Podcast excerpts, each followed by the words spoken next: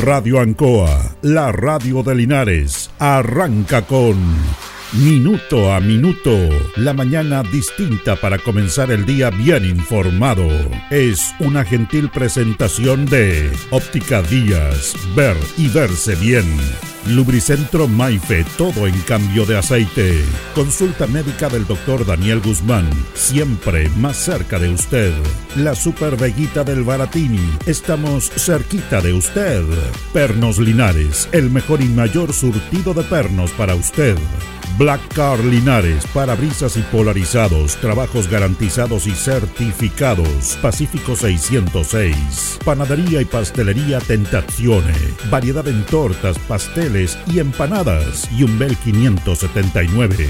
Aquí comienza Minuto a Minuto.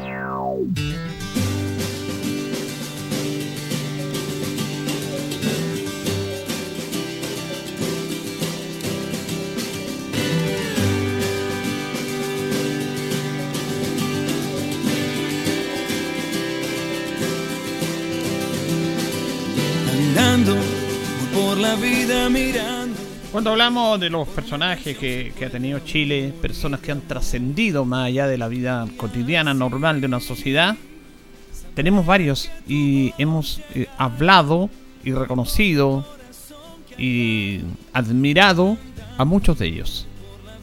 Y que tienen un denominador común en la sociedad chilena. El olvido permanente de la misma sociedad, del Estado, de los gobiernos el Estado también somos los ciudadanos, de los gobiernos, en relación a lo que ellos han hecho. Y estas personas son recordadas de vez en cuando en fechas puntuales, pero no son una permanencia, no es permanente, porque ellos no quieren que se les reconozca. Lo que ellos sembraron es la idea que siga germinando esa semilla porque estas personas hicieron un tremendo aporte al país. Una persona que trasciende, va más allá de lo particular, de, trabajar, de estar en tu entorno de familia, tu entorno de trabajo, de amistad, y llegas hasta ahí. Hay otras personas que trascienden más allá en su vida propia, que tiene que ver justamente con lo que yo lo estoy diciendo. Personas que realmente van mucho más allá, más allá, y también a través de su trabajo, de lo que realizan son un aporte a la sociedad, son un aporte al país en diferentes ámbitos, en diferentes ámbitos. Y cuando Chile es reconocido mundialmente a través de dos personas, o sea, en el caso puntual que voy a hablar, pero hay muchos más, pero estas personas que trabajaron y que se abocaron a las letras, a ser maestras, maestros, poetas, son reconocidos a nivel mundial, tanto es así que Chile tiene dos premios Nobel de literatura. Dos premios Nobel de literatura. Y el caso de Gabriela Mistral es un caso excepcional. Primero por ser mujer, con lo que ello conllevaba y todavía conlleva en la sociedad actual. El tema de género, que no se soluciona con leyes, sino que se soluciona con la conciencia y el respeto que debemos tener todos los ciudadanos en relación a este par, que es el género, que es la convivencia entre el género de la mujer y del hombre. Pero, como somos una, una sociedad monarquista, de inicio en Chile, machista, hasta en las leyes, esto no se reconoce, eso va más allá. Hemos hablado de estas mujeres que han trascendido, que la primera médica, Luisa Díaz, la primera profesora que se recibió y que tuvo el rechazo de la sociedad por ser mujer y que tuvo que tener permiso especial para entrar a la universidad porque las mujeres no podían entrar a la universidad en Chile. Bueno, Gabriela Mistral un día como hoy en el año 1957 fallece en Nueva York. Falleció físicamente, pero su legado mm, va a quedar eternamente en el mundo entero. Y eso es increíble. A veces uno, uno no, no termina de admirar y de pensar y de valorar esto, pero esto es una cosa como cotidiana, cómo estas personas trascienden más allá de su muerte, por su legado, por su obra. Y no porque fueron santas y porque fueron personas excepcionales, porque también se equivocaron, porque es parte de la vida del ser humano que convivimos permanentemente con el error y nos equivocamos permanentemente. Pero ese es el matiz que tiene la vida. Tenemos cosas buenas, tenemos cosas malas. Y eso es así, si no seríamos dioses. Y eso no estamos en la tierra. Para los que son creyentes, y un solo Dios que también se equivocó. Y él lo reconoció. Entonces, Gabriela Mestral es un ejemplo absoluto de cómo una persona que nació en un hogar de muchas carencias tiene el talento para poder desarrollarse. Y aquí hago un paréntesis, porque eso es, y lo hemos dicho siempre, la actualidad, en la actualidad se da eso, se discrimina a las personas que nacen en un sector, que tienen un tema económico, que viven en cual y tal barrio, que tienen tal o cual apellido, que no tienen apellidos que trasciendan y que son discriminados en la sociedad chilena. Que son discriminados porque somos una sociedad clasista, Chile. Somos clasistas base a, nuestra estructura como país. Entonces, cuando ahora hay problemas con la educación y cuando los niños tienen que educarse en un colegio, que tienes que pagar y se supone porque pagas más en un colegio vas a tener una mejor educación y aquel niño que no tiene cómo pagar no puede entrar a su colegio porque no tiene la capacidad económica los padres para hacerlo. Creamos un mundo, un submundo diciéndole a todos que la mejor educación está en los colegios A, B, C que se pagan.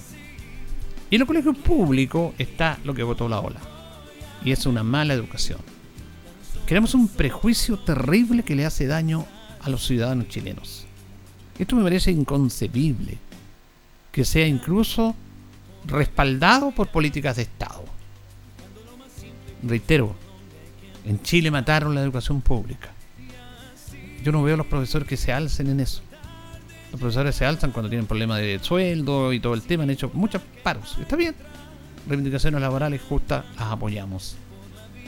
Pero no he visto los profesores organizado para, que le paguen la deuda histórica.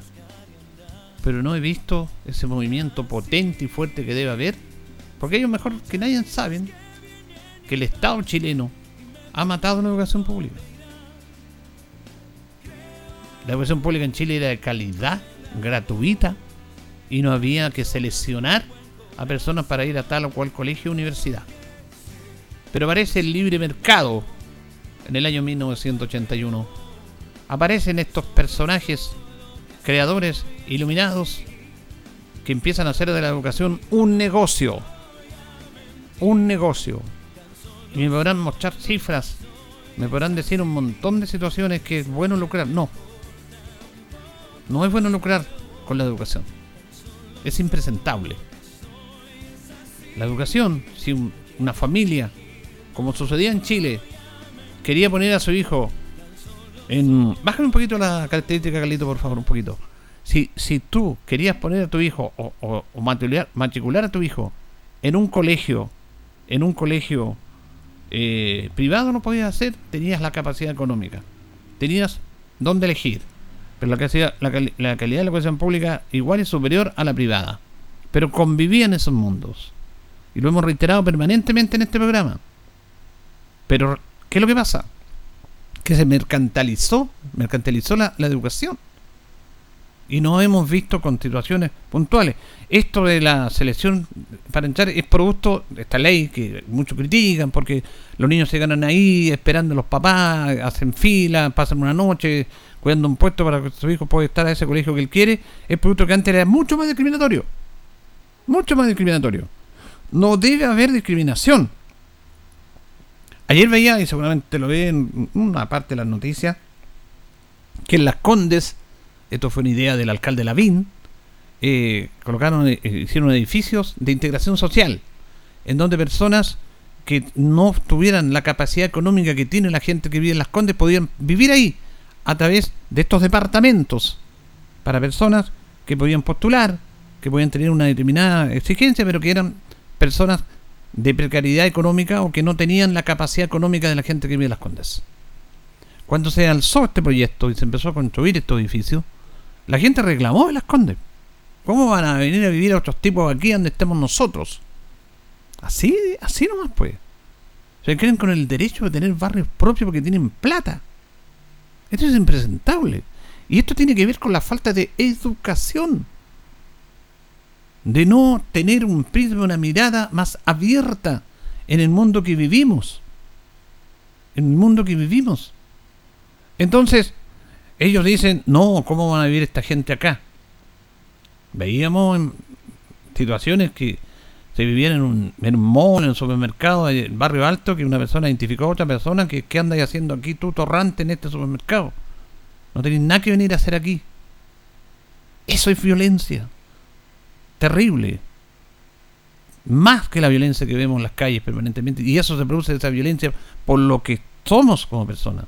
Porque no nos entendemos, porque no nos integramos, porque creemos que el dinero lo maneja todo y que no tiene dinero, que no tiene apellido, que no viene en un barrio. En este país, en un barrio determinado, en este país no existe. No existe. No existe. Ayer en este reportaje, afortunadamente, veíamos algunos vecinos cuerdos, conscientes, de que decían, sí, está bien que vengan estas personas acá, que van a hacer un aporte, ellos tienen derecho a una vivienda, ¿y por qué no pueden vivir aquí? Pero son los menos. Se abre un poco el abanico, pero es terrible. Y eso es porque no tenemos una educación, porque aquí lo que prevalece en Chile es la cultura del dinero. La cultura del dinero. No tienes mérito. Hay lugares de trabajo en los cuales te eligen en una selección, depende del apellido que tenga, depende del barrio que tenga, y si vienes de una familia acomodada, que tiene dinero, que tiene apellido, ya tienes una posibilidad de trabajar. Tienes mil veces más posibilidades de trabajar que otro hijo que venga de un barrio común y corriente, denominado clase media, no sé si existirá ahora. es imposible echar a un trabajo porque se hace esta selección en base a esos criterios. A todo nivel, ¿ah? A todo nivel. Vea lo que pasa con la selección de las Fuerzas Armadas. Llegan hasta cierto sector, oficiales, de ahí los oficiales para arriba, no. Tú no puedes llegar aunque tengan toda la capacidad para hacerlo. Aunque hayas demostrado en tu carrera que puede ser. Pero si no es hijo, familiar de un general, de personas que han estado en el ejército, que tengan un apellido determinado, no puedes entrar. Y no entran nomás. ¿Eso no es clasismo? ¿Eso no es falta de educación? Eso es, pues. Entonces, cuando hablamos de la gran Gabriela Mistral, hablamos de una mujer que hizo un trabajo excepcional, que fue discriminada en esa época en este país y que siguió siendo discriminada por ser mujer, por tener una condición sexual distinta a la que todos conocemos porque no podía hacer clase, porque era una mujer, porque era rebelde, se tuvo que ir de Chile, y en otros países la reconocen más que en Chile. ¿Para qué hablar de México? Yo podría hablarle de la historia de Gabriela Michal, pero no quiero aburrirlo, aunque no sería aburrirlo, porque el trabajo de ella es excepcional. Como una mujer humilde, que no tuvo su padre, que su padre se le fue a los tres años, que nace en Vicuña, un lugar ahí desértico, cero comodidad, con la vida dura del clima, ella salió adelante. Y fíjese que ella fue contratada por el gobierno en México a petición del ministro de Educación mexicano José Vasconcelos, quien había desatado sobre el país una especie de movilización general en favor de la enseñanza rural. Gabriela Michal viajó a México en junio del año 1922 trabajó para el gobierno mexicano en la conformación de un nuevo sistema educativo, modelo que se mantiene casi en su totalidad hasta el día de hoy. Se han hecho algunas reformas, pero la base es ese modelo que creó y trabajó Gabriela Mistral junto a Vasconcelos. En el momento en que toca el suelo mexicano, no deja de impresionar a nuestra maestra la amplitud del movimiento en que pronto se encuentra inmersa. Ella que proviene de un país de lentos cambios sociales, de pronto se halla en un epicentro de un gran tornado. La reforma de la escuela campesina tocaba fibras íntimas de Lucila. Lo rural, lo campesino, lo popular, la lectura como medio preferencial, la creación de bibliotecas, es decir, junto al revés de la pedagogía gris y, lamentablemente, que en Chile no pasaba. No había ese movimiento en Chile, había clasismo. Mistral sabía la importancia de la misión que le fue encomendada, es decir, alcanzaba a prever las características de aquella cruzada. Se trataba de una innovación que bien podía denominarse reforma y en muchos aspectos revolución. Su cometido inicial era simple, llegar a México para dar a conocer la literatura chilena. El poco tiempo Vasconcelo le pide que prepare un libro de lectura para mujeres y le enrola en los trabajos de enseñanza rural e indígena, donde la importancia de la lectura, tanto en su modalidad silenciosa en la biblioteca como en su modalidad colectiva en la aldea, son destacados aportes introducidos por Gabriela Mistral. En ambos casos se trata de una fiesta semejante a la de teatro y a las fiestas religiosas. Su vida se mueve entre los pueblos de indios y los altos niveles de intelectualidad y del gobierno. Mistral se siente mucho mejor con los primeros. La distancia y el nuevo trabajo están puliendo su punto de vista.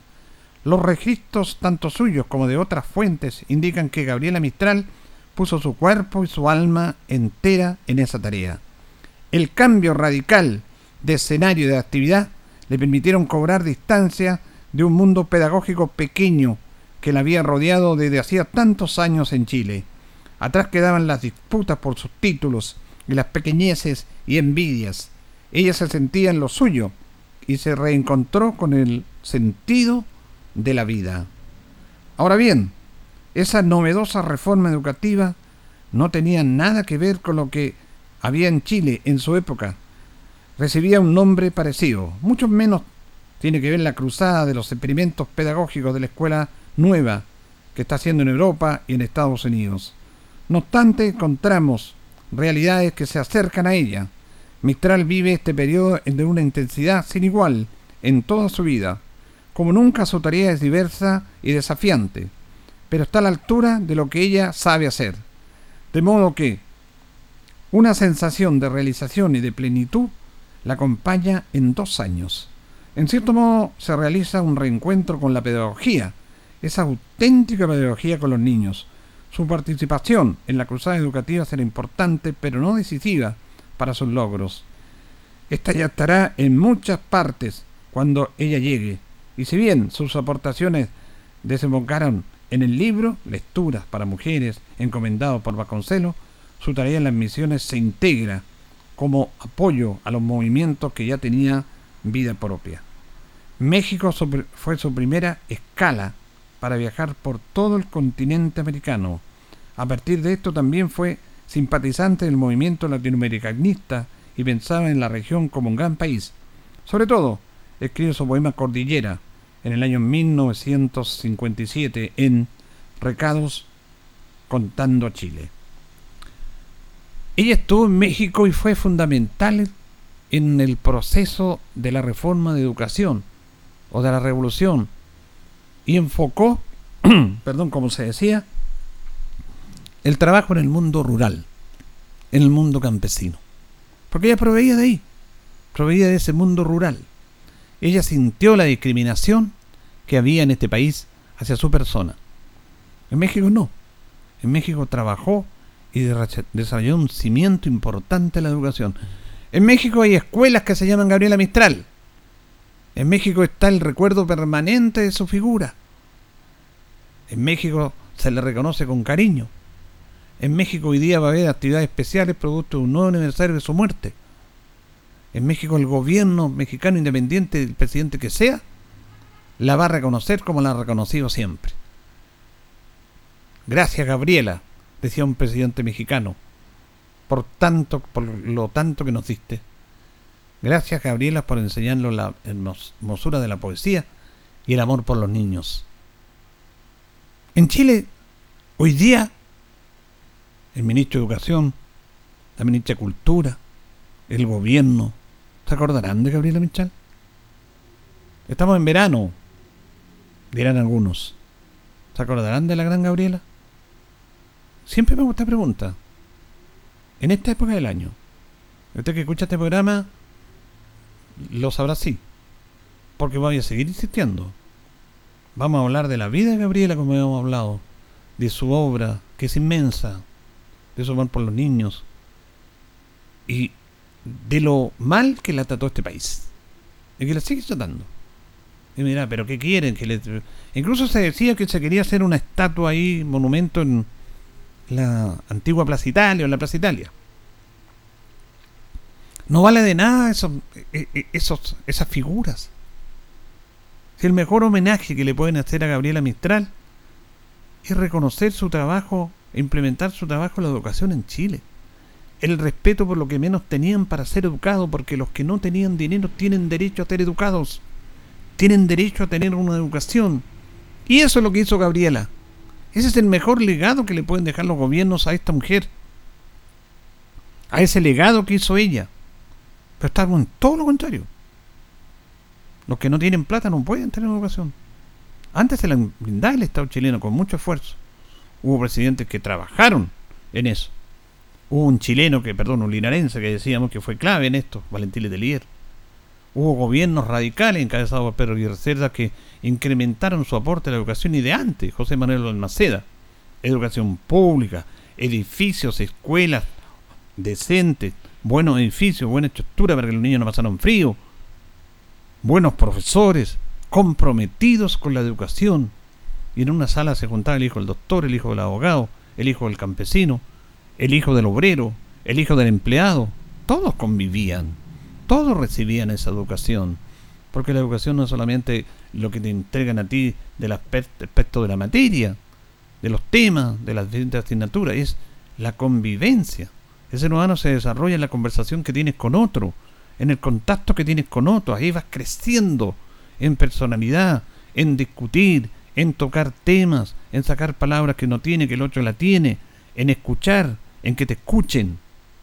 Y los niños juegan, los niños son inocentes, juegan entre ellos, a nadie le interesaba y no había discriminación, yo soy hijo de este, de este otro. Porque también los profesionales de esa época, los doctores jamás le enseñaron a sus hijos a discriminar. Los médicos, los abogados estaban a disposición de la comunidad. Y eso se traspasaba hacia sus hijos que iban a colegios públicos, que compartían y convivían. Eso es lo que quería Gabriela. Y eso es lo que hizo Gabriela. Le entregó su aporte a la educación rural en Chile, a muchas a muchos colegios, estuvo en todo Chile y era discriminada porque no tenía el título. No tenía el título. Y ella empezó a ejercer por tener una capacidad distinta y después se lo homologaron, se lo dieron porque bueno, se lo merecía, pero eso fue un rechazo de esta sociedad machista que se organizaban. ¿Cómo va a ser esta señora? Le dieron un título, no lo merece. Era más brillante que todos los que tenían título. Era más brillante. Y enseñaba mejor. Sin haber estado en las aulas de la pedagogía. En vez de, en vez de criminarla, yo la acogía. Y, y le agradecía eso. Pero no fue así no fue así. Es tanto este tema que hablamos como somos los chilenos, que ella recibió el Premio Nobel de Literatura en el año 1945. La segunda mujer en la historia en entregar los premios Nobel. Y el Premio Nacional de Literatura, que se entrega en nuestro país, lo recibió seis años después, en el año 1951. O sea, el mundo la reconoció ante su obra, Gabriela, antes que su propio país. Eso es increíble. Pero parte de lo que somos los chilenos, pues. Que te reconozcan afuera y que aquí no pase nada. Que aquí te encuentren todos los defectos. Gabriela Mistral fue Premio Nobel de Literatura en el año 1945. Y recién seis años después Chile le reconoció su poesía. Seis años después pueden haber disimulado un poquitito, dijeron el 46, 47, no, el 51. Han llegado un premio, no, perdón, el premio nacional de literatura. Entonces, lo que realmente es increíble es esta, esta situación. Que no, que los premios se quedaron, los premios de literatura se quedaron en el año 1940, 41. Pudieron haberle entregado al tiro el premio nacional de literatura. Pero era mujer, era complicada, decían que no tenía el título, pero enseñó a todo el mundo.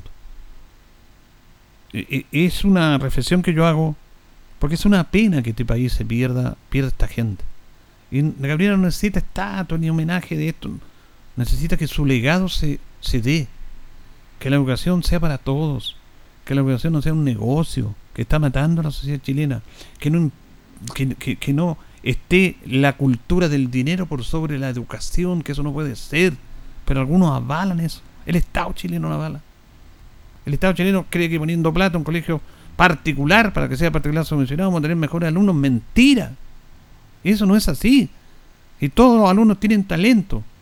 Lo que tienen que hacer es no discriminar a la sociedad yendo a tal y cual colegio. Tienen que invertir en la educación pública, como se hizo. Pero como no se invirtió en la educación pública, está sacando profesionales que tienen sus títulos y todo. ¿Y, ¿Y para qué? Para estar como estamos.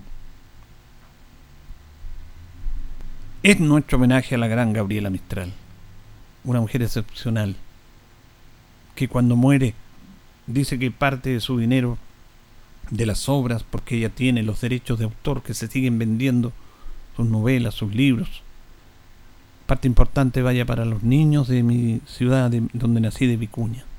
Hay un colegio que recibe todos los años el dinero producto de eso para invertir en la educación. Eso es lo que es lo demás, regálenlo a todos, pero yo quiero esto para mí, para mi escuela de mi ciudad, de mi pueblito, como decía de Vicuña. Nuestro homenaje, nuestro respeto, nuestra admiración y nuestra pena, como la trata, sigue tratando el país, a la gran Gabriela Mistral. Señoras y señores, estos comienzos con valor agregado de minuto a minuto en la radio Ancoa son presentados por Óptica Díaz, que es ver y verse bien. Óptica Díaz es ver y verse bien Usted ya nos conoce, somos calidad, distinción, elegancia y responsabilidad. Atendido por un profesional con más de 20 años de experiencia en el rubro.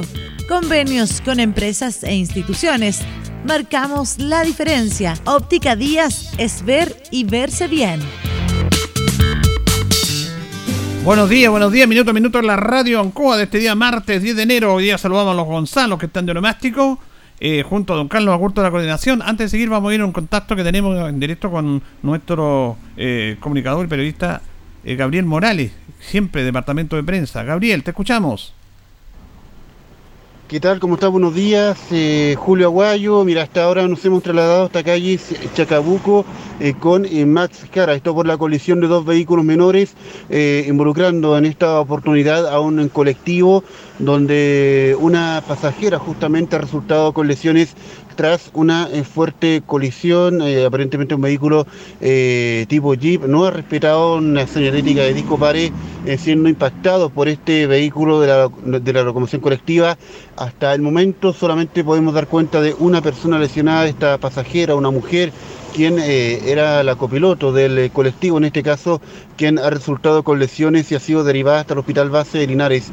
Los equipos de emergencia siguen trabajando en la esquina de eh, Max Jara con Chacabuco, así que la precaución de la gente que está conduciendo porque se van a encontrar con el tránsito intervenido debido a lo que está ocurriendo con esta emergencia que sigue todavía en desarrollo y que vamos a estar ampliando más adelante en la edición matinal de Agenda Informativa.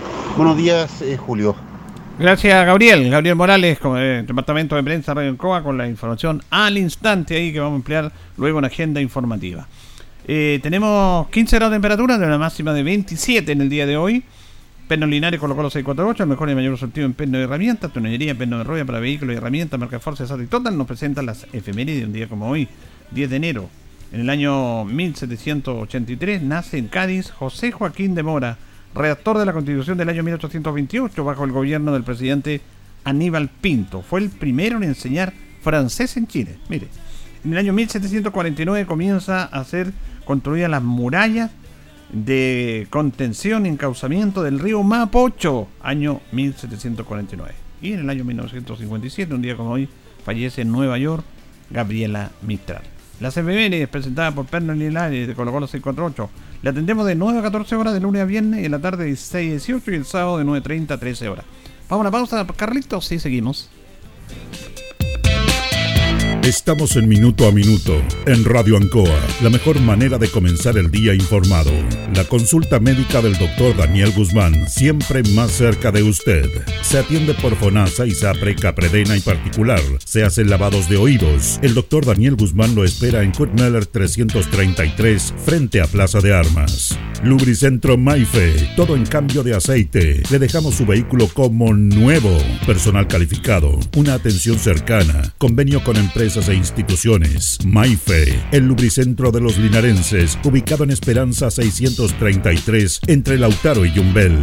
Panadería y pastelería Tentazione, Yumbel 579. La mejor calidad y variedad en tortas, pasteles, brazos de reina, el mejor pan y todo en empanadas. Tentazione, estamos para servirle. Yumbel 579. Black Car Linares, parabrisas y polarizado, trabajo garantizado y certificado, polarizado americano, puertas, lunetas, laterales, reparamos toda clase de parabrisas. Usted ya nos conoce, somos Black Card Linares. Estamos en Pacífico 606.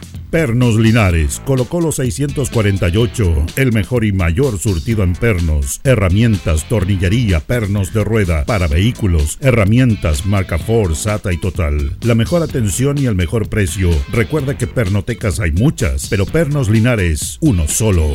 La Veguita del Baratini.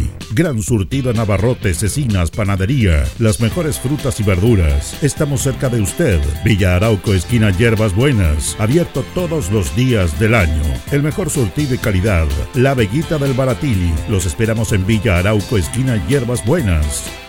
Óptica Díaz es ver y verse bien. Usted ya nos conoce. Somos calidad, distinción, elegancia y responsabilidad. Atendido por un profesional con experiencia en el rubro, marcamos la diferencia. Óptica Díaz es ver y verse bien. Independencia 435.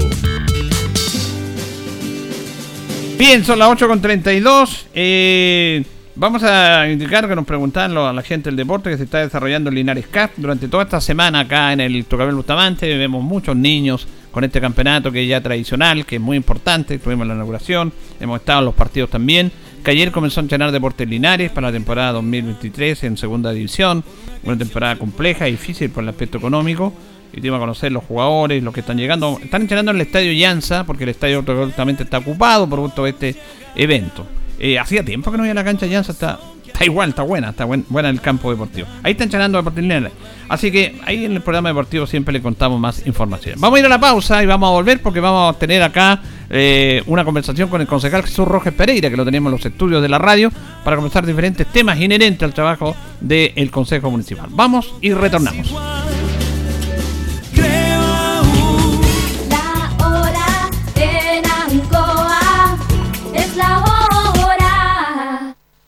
Las 8 y 33 minutos. Ruta 2000. Muévete rápido, cómodo y seguro. Muévete con la calidad de Ruta 2000, la flota más grande de la región. Súbete a un Ruta 2000, la mejor opción. Rapidez, seguridad, cordialidad. Ruta 2000. Llámanos al 73 2 21 2000. 73 222 2000, 73 222 2001, 73 233 0911. Prefiera Ruta 2000. Ruta 2000. Elígenos porque simplemente somos los mejores. Marina del Sol Chillán presenta Amistades Peligrosas.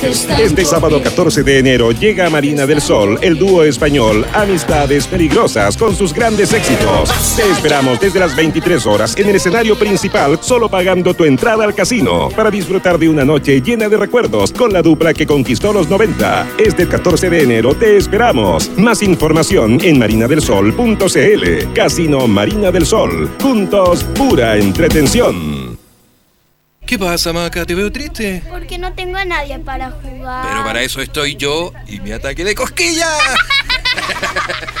Una tarde de cosquillas con tus hijos es una gran razón para sonreír, porque tú también tienes una. Súmate al millón de pacientes que ya eligieron Uno Salud Dental. Obtén tu limpieza dental más radiografías por solo 19.900 pesos. Agenda hoy mismo tu hora en nuestras clínicas en unosalud.cl o llamando al 600 707 1010. En Uno Salud Dental queremos verte sonreír. En CGE te queremos informar. Desde el 1 de agosto del 2022, los clientes que tienen boletas pendientes de pago de pandemia y cumplan las condiciones para ser beneficiarios de la ley de subsidio a los servicios básicos verán incorporado en sus cuentas eléctricas este subsidio. Para no perder este beneficio, los clientes deben mantenerse al día con su pago. Además, con esto evitarán la suspensión de suministro. Puedes encontrar más información en www.cge.cl sección Servicios en línea. CGE, entregamos energía. Se informa a la comunidad que la Corporación Municipal de Linares comenzó a recibir los pagos de patentes comerciales, industriales, profesionales, alcohol y microempresa familiar, extendiéndose el plazo hasta el 31 de enero. Para ello, el Departamento de Rentas Municipales atenderá en horario continuado de 9 a 13 horas en edificio O'Higgins, oficina número 5B, primer piso, donde se estarán recibiendo los pagos de dichas patentes por el primer semestre del año en curso. Se hace presente que las patentes de alcoholes limitadas, que son mini mercado de bebidas alcohólicas, expendio de cervezas, cantina, bar y taberna, junto al depósito de bebidas alcohólicas, se caducan si no son pagadas al 31 de enero de 2023. Para consultas, los contribuyentes pueden comunicarse a los teléfonos 73 2564 665 2564 674 2564-679 en horario de oficina o bien al correo rentas corporacionlinares.cl. Pago vía online en www.corporacionlinares.cl. No incluye patentes de alcoholes que se realiza solo vía presencial. Haga patente su amor por Linares. Pague su patente municipal. Linares Corporación Municipal. Tú nos impulsas. Justo al mediodía, Radio Ancoa presenta Luzagro, del campo al corazón de Linares. Programa auspiciado por la cooperativa Luzagro, 65 años en el desarrollo del Maule Sur, lunes a viernes desde las 12 horas.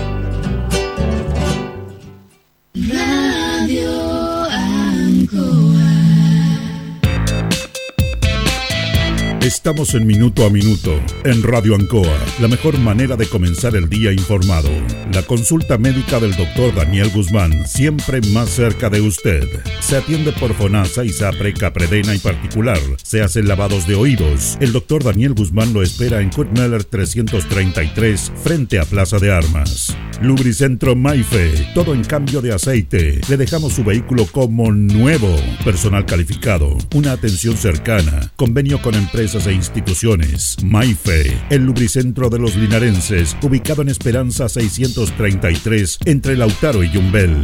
Panadería y pastelería Tentazione, Yumbel 579. La mejor calidad y variedad en tortas, pasteles, brazos de reina, el mejor pan y todo en empanadas. Tentazione, estamos para servirle. Yumbel 579. Black Car Linares, parabrisas y polarizado, trabajo garantizado y certificado, polarizado americano, puertas, lunetas, laterales, reparamos toda clase de parabrisas. Usted ya nos conoce, somos Black Card Linares. Estamos en Pacífico 606. Pernos Linares, colocó los 648, el mejor y mayor surtido en pernos, herramientas, tornillería, pernos de rueda, para vehículos, herramientas, marca Ford, SATA y Total. La mejor atención y el mejor precio. Recuerda que pernotecas hay muchas, pero Pernos Linares, uno solo. La Veguita del Baratini. Gran surtido en abarrotes, cecinas, panadería. Las mejores frutas y verduras. Estamos cerca de usted. Villa Arauco, esquina Hierbas Buenas. Abierto todos los días del año. El mejor surtido y calidad. La Veguita del Baratini. Los esperamos en Villa Arauco, esquina Hierbas Buenas. Óptica Díaz es ver y verse bien. Usted ya nos conoce. Somos calidad, distinción, elegancia y responsabilidad. Atendido por un profesional con experiencia en el rubro, marcamos la diferencia. Óptica Díaz es ver y verse bien. Independencia 435.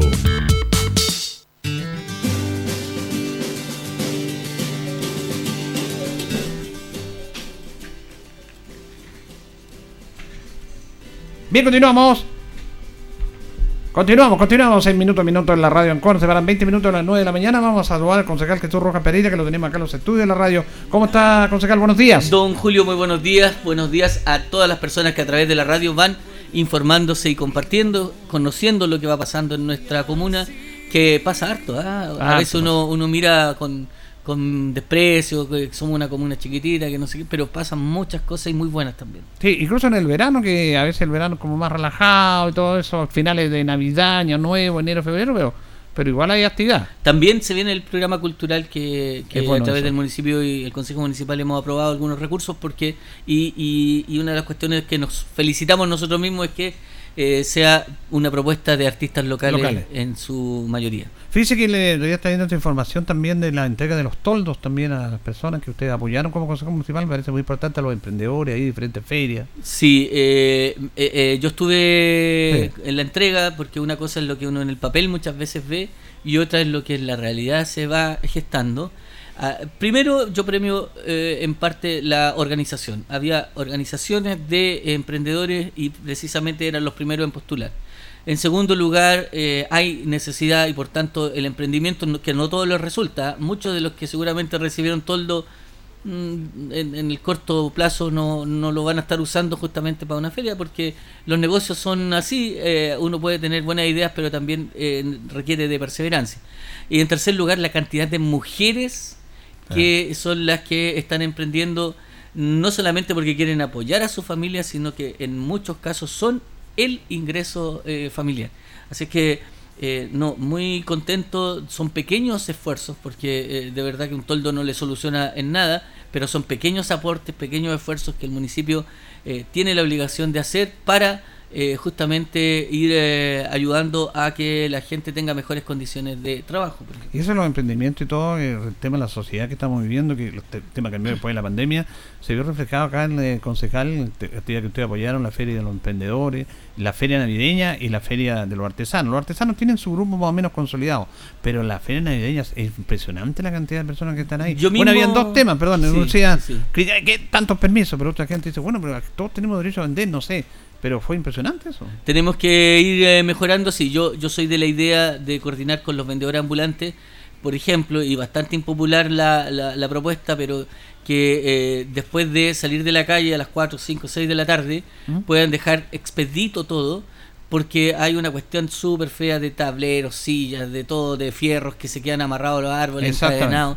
Y, y cuando vienen fines de semana largo, eh, quedan ahí por dos o tres días y, finalmente nunca tenemos una, una ciudad limpia, una ciudad para pasear, ¿no? Entonces creo que hay que permitirlo, pero también eh, permitir el comercio que todos necesitan trabajar, pero también hacer el esfuerzo los mismos eh, vendedores ambulantes de hacer ciudad y de permitir que la, la, en algún momento, o sea, en la calle Maipú, fíjese que es re feo pasar porque el día domingo hay como le insisto, hay tableros, hay cuestiones amarradas a los árboles y, y, al menos debieran darnos la posibilidad al resto de que podamos pasear y tener una ciudad más o menos ordenada. Yo estuve en Santiago hace, hace poco y, y, pude estar en Vitacura y pude estar también en, en Santiago Centro, en Estación Central. Dos realidades Distinta. Muy, muy, muy distinta en, en, en, higiene, en cuidado de la misma ciudad, en áreas verdes, en todo. Y no es un tema de plata, fíjese, es un tema de esfuerzo, de, de cultura, de, de, compromiso con el, en el espacio donde uno está. Sí, es un buen tema. Uno dice quién fiscaliza eso, pero es medio complejo. Porque hay una ordenanza, me imagino, que, que debe respetarse. Sí, sí, es que no, mm, mire, no, no podemos más allá de andar y perdone la expresión, como Paco detrás de todo el mundo, si finalmente una ciudad limpia nos, nos eh, ayuda a todos. Eh, y ahí veía también eh, la enorme diferencia que tenemos Santiago y las regiones. O sea, las autopistas están pero excelentes, desde el diseño, todo.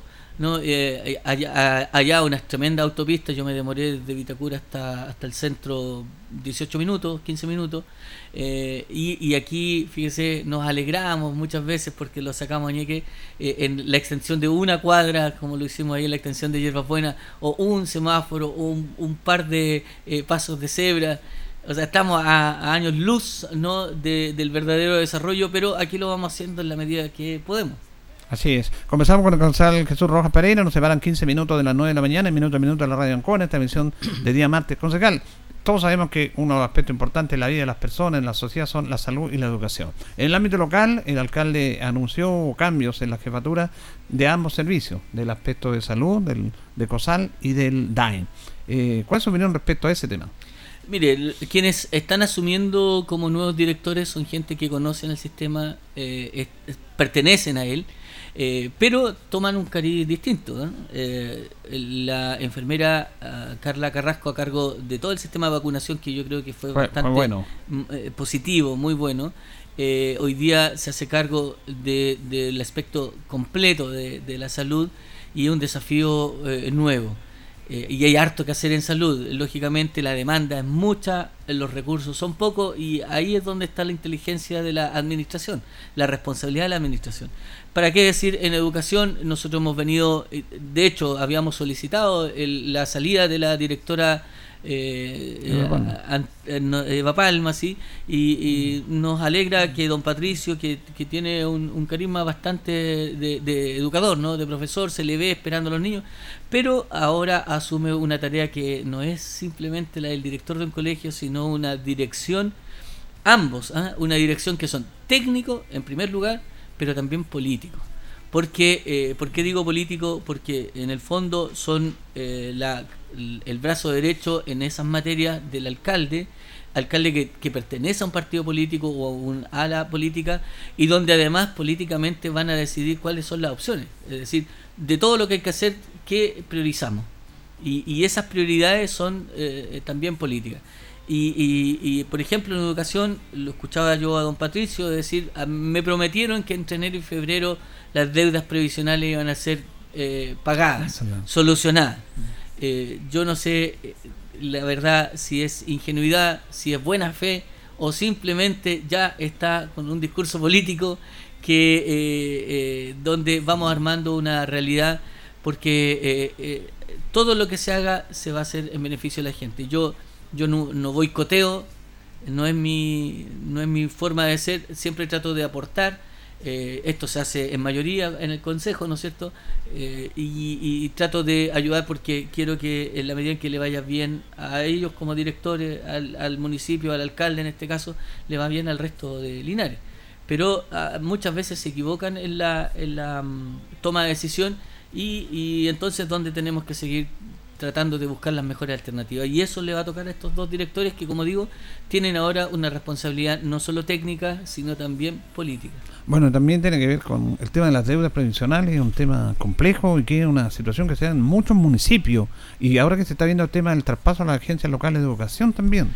Justamente eso es un, tema eh, gravoso para los municipios que eh, lamentablemente tienen que eh, solucionarlo al corto plazo. Nosotros el 2024 ya debiéramos estar haciendo el traspaso a los servicios locales de educación y eso se hace sin deudas y además se hace con los recursos eh, eh, concretos de lo que exige la ley de educación. Por lo tanto, hay muchos funcionarios, un tercio yo creo de los funcionarios, sin exagerar, que va a quedar sin trabajo. Y por lo tanto que, entre otras cosas, tenemos que indemnizar, tenemos que ponernos al día con ellos, no solamente con los que se van, sino también con los que se quedan fuera de este sistema y, ver de qué manera lo integramos o, buscamos otras alternativas, porque eh, en una zona donde el trabajo no, no sobra, ¿ah? y, y, yo entiendo que el municipio hace esfuerzos a veces por también considerar esta mano de obra, eh, se nos viene un problema y esas son las cosas que entre otras tiene que solucionar don Patricio. Bueno, que se decía también en modo general de, criticar el tema, hasta hablar de la desmunicipalización. Recordemos que en el 81 se trasladaron los servicios al municipio. Incluso ahí que se formó la famosa deuda de los profesores, la deuda histórica de los profesores, de los profesores. Bueno, y esto sigue, ahora quieren volver a través de otros sistemas, pero para sacar a la, a la municipalidad de esto. Porque no fue, bueno, el, el municipio no es un buen administrador de la educación, Mm. Yo no sé si estamos los servicios locales van a ser mejores. Son propuestas Ese es el nuevas. tema. ¿No es cierto? Era, era la misma propuesta del municipio. Que los municipios lo administren, eh, se da- nos damos cuenta, no, no son buenos administradores, que lo administre un servicio local que, que son licitados. ¿ah? Si tampoco es que se traspasen al Ministerio de Educación propiamente Mm, tal. Eh, entonces son, son servicios privados, licitados. No sé si la experiencia va a ser mejor, el tiempo lo dirá. Lo concreto es que los municipios no lo fueron, eh, han acrecentado las deudas. Yo cuando el 2016, asumí, el 2016 asumí como concejal, teníamos una deuda de mil millones más o menos de arrastre. Hoy día estamos bordeando los 3.000, es decir, no se solucionó el problema y lejos de solucionarlo, finalmente se acrecentó. eh, y eh, los informes de Contraloría, de la Unidad de Control, nosotros mismos siempre hemos ido advirtiendo, ya ahora nos está alcanzando a lo esencial, es decir, cuando no se pagan las cotizaciones previsionales, ya estamos llegando a un punto en el que, en, el que la- las eh, deudas nos están sobrepasando. Ustedes pidieron, me acuerdo yo, en este periodo una eh, auditoría externa a- al tema de, la- de las platas del municipio. ¿Eso se terminó? ¿Se entregó? Sí, la ¿Quedaron auditoría conformes con externa, esa auditoría quedamos, quedamos, bueno, eh, da cuenta de que había muchos problemas, graves problemas en, eh, en la administración, eh, sobre todo en educación, donde no se pudo auditar eh, completamente porque nunca se tuvo la información a la mano, es decir, no el, el DAEM no tenía la información para ser auditado. Eh, cuando, es como que le entregan 100 mil pesos y, y dígame en qué los gastó, Claro. que no, no sabemos en qué los gastamos, no, no, no tenemos ni siquiera las boletas, eso fue diciendo el- el- el- la auditoría externa. No se entregó la información y por tanto sin información el, el auditor tuvo que generar, al menos decir, mire, es- todas estas platas no, no tienen cómo ser, ser justificadas. Eh, y, y en muchos aspectos, no solamente en el aspecto económico. Yo tengo la impresión que estas platas no se van para la casa, no, no es que estén en paraísos fiscales ni mucho menos. Eh, pe- pero hay un desorden administrativo que cuesta y, y- y que no es menor porque la, la- el DAEM, eh, el Decosal, son empresas gigantescas. El municipio, Sí. yo no sé si hay no- si hay una empresa con tan calidad eh, de cantidad de trabajadores con eh, con, con este eh, eh, tamaño no de, Es la empresa más grande de Linares. entonces justamente y ahí es donde uno tiene que ir mirando que el alcalde, los concejales tienen que estar a la altura también de lo que, eh, ¿no es cierto?, se hace en el municipio. Eh, fíjese que, eh, un dato, ¿ah? en, por la ley, el- en la elección anterior, varios concejales y candidatos a concejales tuvieron que dar un paso al costado porque no tenían cuarto medio rendido. Es la realidad también de muchos alcaldes. No digo con esto que, que estén incapacitados para hacerlo. ¿ah? Eh, la cantidad de años que uno pasa en la- el colegio, en la universidad, mm, son signos de poca cosa, no, no, no, de, no, no asegura nada. Sin embargo, eh, otorga herramientas que son al menos la base para que uno pueda manejarse. Hoy día, si un concejal no maneja internet, no se sabe conectar, recibir los correos, eh, editar videos, hacer esas cosas, no, yo creo que va un pasito atrás. Sí. ¿ah? Un pasito atrás. Pero hay condiciones que hay que ir eh, apuntando y, y eso mismo es lo que un error de un alcalde le cuesta a la gente, no le cuesta al alcalde nomás. Un eh, error de los, del Consejo Municipal le cuesta a la comunidad, no solamente a, a, a ellos eh, a título personal. Por lo tanto, porque lo que nosotros estamos haciendo es evaluando políticas que son y, búsquedas que son para el bien común y con la plata de los, todos los linarenses. Finalmente, nos quedan tres minutos. ¿Qué desafío se plantea para este año? Usted ah, quería preguntarle, ¿quedó conforme con su labor del año de, de fiscalización, de labor de concejal? Porque independiente de fiscalización lo hemos visto mucho en terreno, usted también tocando temas importantes que a veces los concejales Sí. no se atrevían a eso. Cuesta mucho, ¿ah? Eh, a- a- una cosa es lo que la ley nos pide a los concejales y otra es la que la gente nos pide. Claro. ¿Ah? Una cosa es el trabajo propiamente tal de normar, fiscalizar, de, de proponer, que yo de verdad creo que en eso eh, he hecho mi trabajo. Yo, yo soy bien estudioso, trato de ir eh, haciendo las propuestas, estoy en todas las comisiones de trabajo. eh, sin embargo, eh, eso en la calle no, no tiene el mismo eco. ¿ah? Eh, lo que la gente premia es otra cosa, el La verdad es. favorcito muchas veces, la cercanía, el premio, que son cosas incluso contra la ley en Exacto. parte.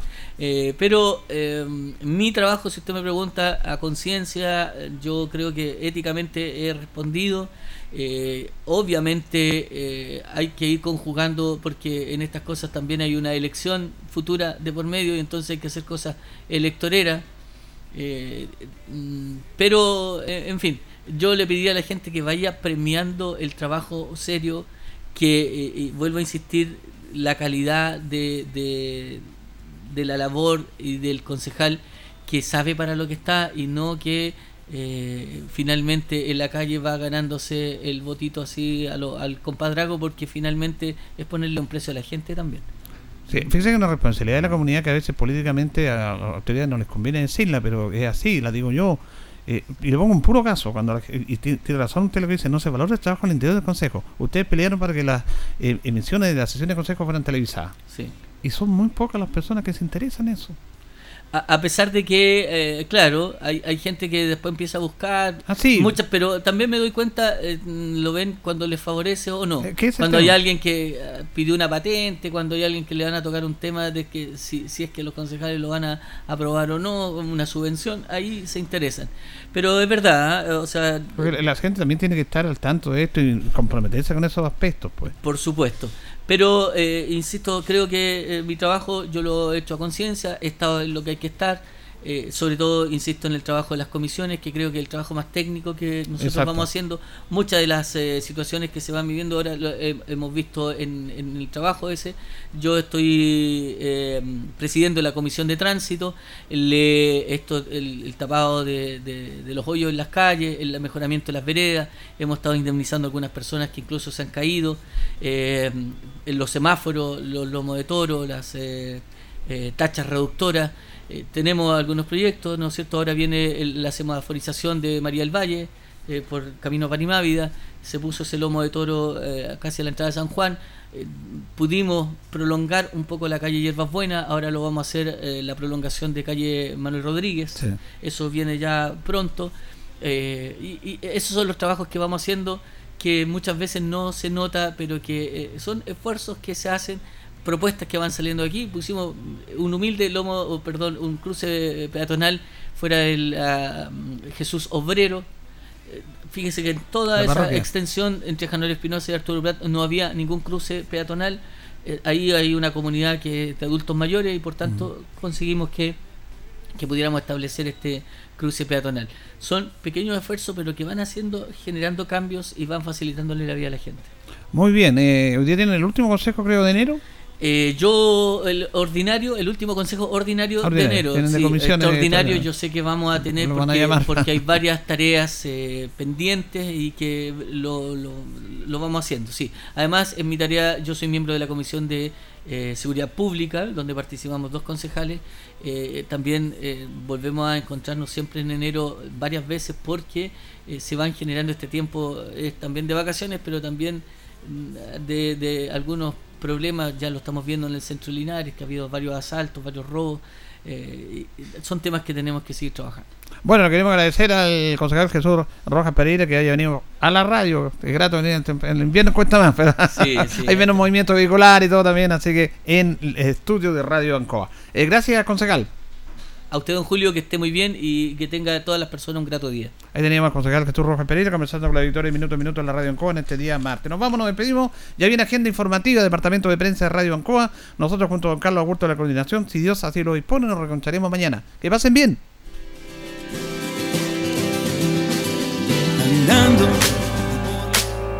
Radio Ancoa 95.7 presentó Minuto a Minuto, noticias, comentarios, entrevistas y todo lo que a usted le interesa saber. Minuto a Minuto, gracias por su atención. Las opiniones vertidas en este programa son de exclusiva responsabilidad de quienes las emiten y no representan necesariamente el pensamiento de Radio Ancoa de Linares.